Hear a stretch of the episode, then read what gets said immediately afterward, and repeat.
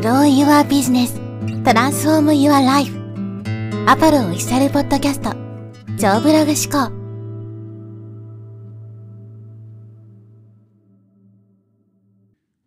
はい、えーこんにちは、ポロです。今日はですね、3年計画というテーマでお話していきます。まあ、物事を考えるときですね、まあ、ビジネスを考えるときに、これが3年ぐらいのスパンでね、やっぱり考えるっていうのはすごく大事なんですけど、まあ、こういう目線を持てる人って少ないんじゃないかなと思うんですね。まあ、僕も含めそうですけど、やっぱりどうしてもこう目先のね、えー収入とか、まあ、そういったことばっかり考えて、今月どうやってやりくりするかとかね、今月いくら稼ぐかみたいなことを、まあ、毎月毎月繰り返すみたいな感じになるわけで、ね、でもこれだとやっぱこう自転車操業というかね、こう全然発展していかないと思うんで、やっぱりこう収入の高い人ほどこうね、時間時間長いっていうふうに言われてますけどね。まあ、経営者とかそういう人たちは、ね、今月どうするかとかってそういう目線で考えないですね。それこそ会社のプロジェクトでも何年プロジェクトみたいなね、3年越しのプロジェクトとかってあるわけじゃないですか。でやっぱり長期的に計画を立ててやっていくっていうのはすごく大事なんですけど、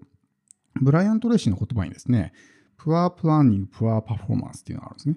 要するに、まあ、不十分な計画はね、えーまあ、しょぼい結果を生むみたいな、そういう意味なんですけど、Poor Planning, Poor Performance ですね。っていうのがあって、要するに無計画で始めてしまうとね、それはやっぱり成果もね、まあ、大したことない成果になってしまう。いや僕も1回目の企業の時そうでしたけど、何も考えずにね、もうとにかくなんかこうビジネスをスタートしてしまった。その結果全くうまくいかずにね、まあ、撤退することになってしまったわけですけど、まあそういう無計画な状態でやってるわけですから、むしろうまくいく方が稀というかね、奇跡に近いわけですね。で、この計画を立てるときに、特にですね、こう、副業やってる人とか、これから起業する人とかね、起業したばっかりの人っていうのは、ぜひこの3年スパンで考えるってことをやってみてほしいんですね。なんで多くの人がそもそもね、こう、1年も持たずに消えていくかっていうと、この1年以内に成果を出すっていう、そういう考えでやってるからですね。でもやっぱり、実際やってる人はわかると思うんですけど、駆け出しの無名のね、スキルも知識も、ね知名度も何もない人間が、いきなりね、ドカーンと大きな成果を出すってのは難しいわけですよ。仮に出たとしても、一発屋で終わる可能性は高いんですよね。ずっと持続して稼ぎ続けるためには、やっぱりね、そういう知識とかね、経験も磨いていかないといけないし、さらに、まあ、知名度もどんどんね、上げていかないといけない。経験も積んでいかないといけないっていうふうになると、当然時間がかかるわけですよ。だけど、短い視点で考えてる。3ヶ月とか半年とか、まあ、せいぜい1年ぐらいで大きな成果が出ると思ってるから、そこで成果が出なかったらやめちゃうわけですね。仮に目標が月収30万だった場合、じゃあ3ヶ月後に月収30万稼ぐっていう、ね、計画を立てるのか、3年後に月収30万自力でね、稼げるようになってるっていう計画を立てるのか、これどっちが成功確率が高いかって、これも明白ですよね。後者の方が圧倒的に成功確率が高いわけですよ。3年間じっくり準備して、3年後には月収30万稼いで独立できるようにしようっていうね、計画の方が3ヶ月でそれ全部やろうと思ったら相当大変なんで、全く何もない人がね。ってなると、これはもう計画ミスっていう風に取れるわけですよ。その人の実力云々じゃなくて。だからこの3ヶ月で辞めちゃう人が3年やってたら3年後には月収30万稼げるようになってるかもしれないわけです。だから特に副業とか今やってる人っていうのは、あんまり慌てずに、まあ、3年ぐらいのスパンで考えてもらって、とにかくね、まあ、特にオンラインビジネスがそうですけど、最初のね、1年とかっていうのはほぼ全く成果が出ないっていうふうに考えた方がいいです。とにかく情報発信をしまくって、収入はほとんどないっていうふうに考えております。この1年目ってとにかく、まあ、経験を積むとかスキルを磨くもそうだし、あとは自分の認知をね、まず広げる。とにかく情報発信をいっぱいして、自分の認知、一人でも多くの人に知ってもらうっていうための1年なんで、1年目から、ね、いきなり収入とかあんと稼ごうとするっていうこと自体が、そもそも計画としてね、ちょっと無理があるというか、だからこそうまくいかないわけですね。だから1年目にこう無収入になるのが嫌なんだったら、副業としてね、最初は始めて、まあ、本業で収入を得ながら、そのね、合間を縫ってこう、情報発信をしたりとかね、まあ、スキル磨きとかインプットして知識をね、高めたりとかっていうふうにやっていくのがいいと思いますし、仮にね、えーまあそうじゃない場合にしても、何かしら別のね、まあアルバイトしてちょっと生活費を稼ぐとか、そういうのでもいいと思うんですよ。だから、こう、やっぱり時間軸を伸ばせば伸ばすほど、まあ当たり前ですけどね、成功確率は上がるわけですよ。だから年収1000万になりたいっていうね、計画があって、1年後に年収年収1000万は厳しくても、じゃあ5年後年収1000万だったらできそうな気がしますよね。だからそういうふうに考えると、じゃあ1年目はとにかくスキル磨き、インプットとかね、そういうものに時間をかけようと。もうじっくりもうそれだけをね、ひたすらやり続けて、とにかくスキルを磨こうみたいな。だから何も知らずにスタートするからやっぱりうまくいかないわけであって、ね、ある程度例えばビジネスの全体像とかをまずしっかりと把握しておいて、そのためには自分が最初にやるべきこと、どういうスキルを磨けばいいのかってことを、まあ、学ぶ必要があるわけですね。例えば一人で起業する人とか、そういう人が、ね、マネージメントの勉強をしてもしょうがないわけじゃないですか。もちろんビジネスにマネージメントってのはすごく大事ですけど、まあ、関係ないわけですね。で逆に例えばオンラインでビジネスをやるんだったら、まあ、ウェブマーケティング、コンテンツマーケティングとか、まあ、ダイレクトレスポンスマーケティングもそうだし、あるいはコピーライティングとかね、そういうスキルが必要だなってのが分かるわけですね。あるいは情報発信をするんだったら、例えばブログ、メルマガね、YouTube とか、まあ、ポッドキャストもそうですけど、そういう媒体があるんだなとか、っていうことをまあいろいろ考えたりできるわけですね。じゃあ自分はこれを学ぼうっていうふうに考えれるわけですけど、それを何も知らずにスタートすると、ね、企業塾とかで、今ね、じゃあインスタグラムがすごい流行ってるからインスタグラムやりましょうとかね、TikTok やりましょうみたいなのに、こうバーッと飛びついてね、全然自分の合わないものに、ま、時間とかを使ってしまう。その結果うまくいかなくなるみたいなことが起こるわけですね。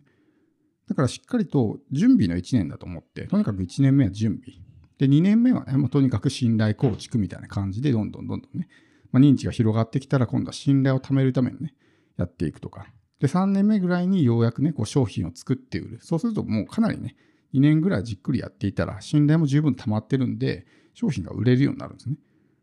らそういう計画を立てると結構ね、うまくいきやすいんじゃないかなと思うんですよ。まあ、とあるね、まあ、億万長者が言ってましたけど、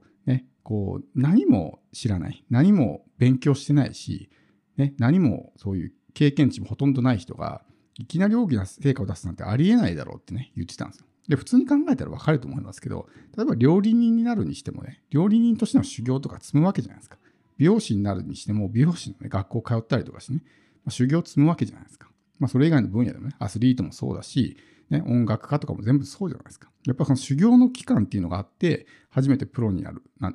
わけなんですけど、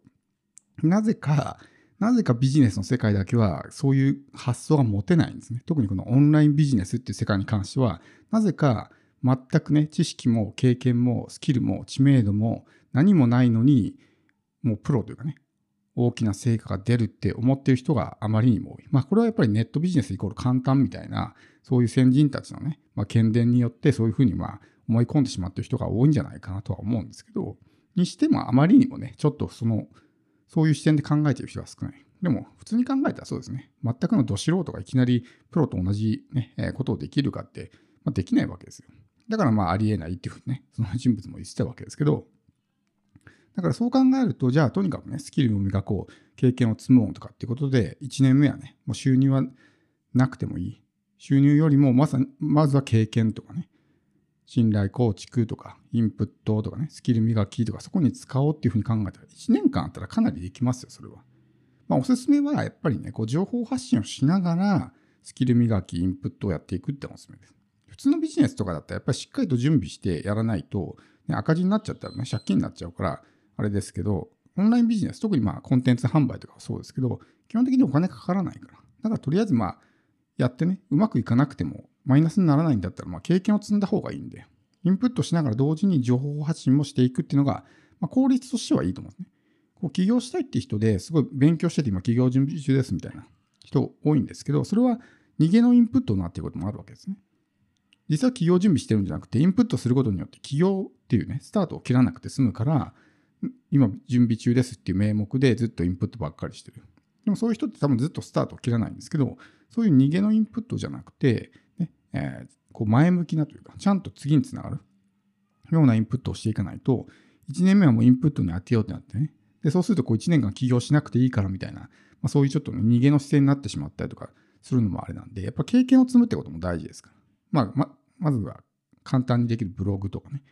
まあ、SNS でもいいですけど、情報発信になれるとか、まあ、全体の仕組みをね、よく理解するとか、まあ、そういうところに当ててもいいと思うんですよ。だけどやっぱりこうスキルを磨かないと、ね、知識を深めていかないとうまくいかないんで、インプットも当然必要になると。だから、いきなり1年目に成果を目指すんじゃなくて、3年計画、もしくは5年計画とかで、じゃあ3年後に月収30万とか、5年後に年収1000万とかね、っていうふうに考えたら、なんとなく多分できると思うんですよ。5年とかあったらね、最初の2年間はもうとにかくね、そういう集客とかね、に使って、残りの2年、3年でね、こう、一気にセールするとか、そういうこともできるわけですね。長いスパンで準備ができるんで、よりこう成功確率も高くなるんで、ねえー、3年ぐらいの計画、もう目先の今月どうしようっていうのばっかり考えてると、それをずっと繰り返しね、3年後も大して今と変わってないみたいなことになるんで、じゃなくて、こう3年計画で、長いスパンで考えるっていうことをすると、ね、よりこう何をすればいいのかってことも明確になるし、今成果が出てなくても慌てなくて済むわけですね。短い期間で考えてると、ね、今成果出ないと焦ってしまってやめるとかね、ていうことになってしまうんで、長いスパンで考えればね、そういったこともないと思いますので、まあ、3年ぐらいの、ね、スパンで考えるってことをぜひやってみてください。